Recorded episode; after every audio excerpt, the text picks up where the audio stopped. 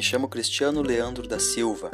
Sou aluno do curso de Licenciatura em Letras da Uninter, no Polo de Caçapava do Sul, sob o RU 2736177. Neste podcast, irei abordar duas personalidades femininas de muita importância no município de Caçapava do Sul, que são Dona Rosinha Borges e Dona Ana Cidade. As mulheres sempre tiveram papéis ativos em toda a história, regendo nosso país, abolindo a escravidão, lutando em defesa da nossa pátria, e aos milhares tecendo uma grande rede de feitos, grandes e pequenos, que compõem nossa sociedade e a refazem todos os dias.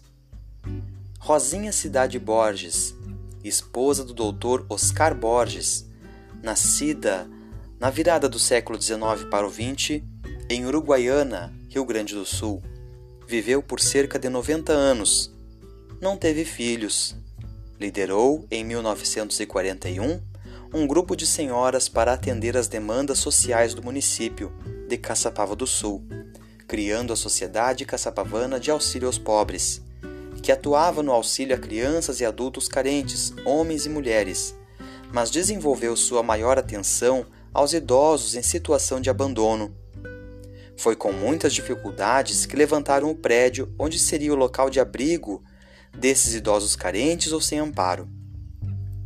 Pedindo doações, tijolo por tijolo, a obra foi realizada. Em 28 de outubro de 1951, o asilo foi inaugurado oficialmente com o nome de uma de suas fundadoras, Lar do Idoso Rosinha Borges. Ainda assim, contava com serviço voluntário e muitas vezes ela mesma e seu grupo iam às casas pedir alimentos. Um fato muito interessante é que no início não tinham nem chuveiro elétrico. Aqueciam uma grande vasilha de água no fogo de chão e levavam aos baldes para darem banho nos idosos. Com a transferência do Dr. Oscar para a capital, Dona Rosinha deixou seu legado e o asilo prosseguiu suas atividades, até que, depois da morte do esposo, ela mesma foi trazida para o asilo que fundara, onde faleceu anos mais tarde. Ainda queremos falar sobre Dona Ana Cidade, cunhada de Dona Rosinha Borges, nascida em 19 de junho de 1935.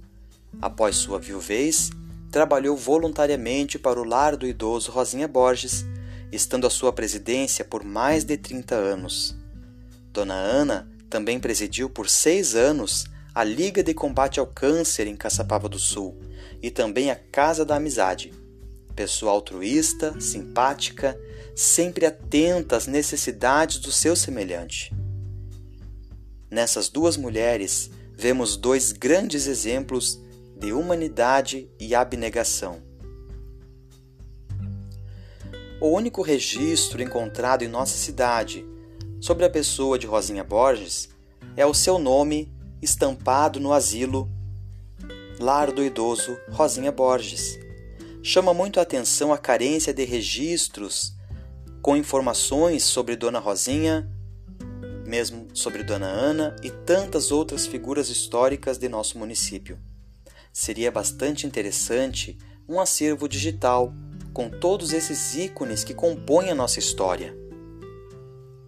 Este foi o nosso portfólio da fase C2, ressaltando a história dessas figuras femininas tão expressivas. Agradeço a sua audiência e agora espero ler os seus comentários sobre esta apresentação e também comentários sobre outras mulheres que poderíamos ter abordado neste trabalho. Muito obrigado.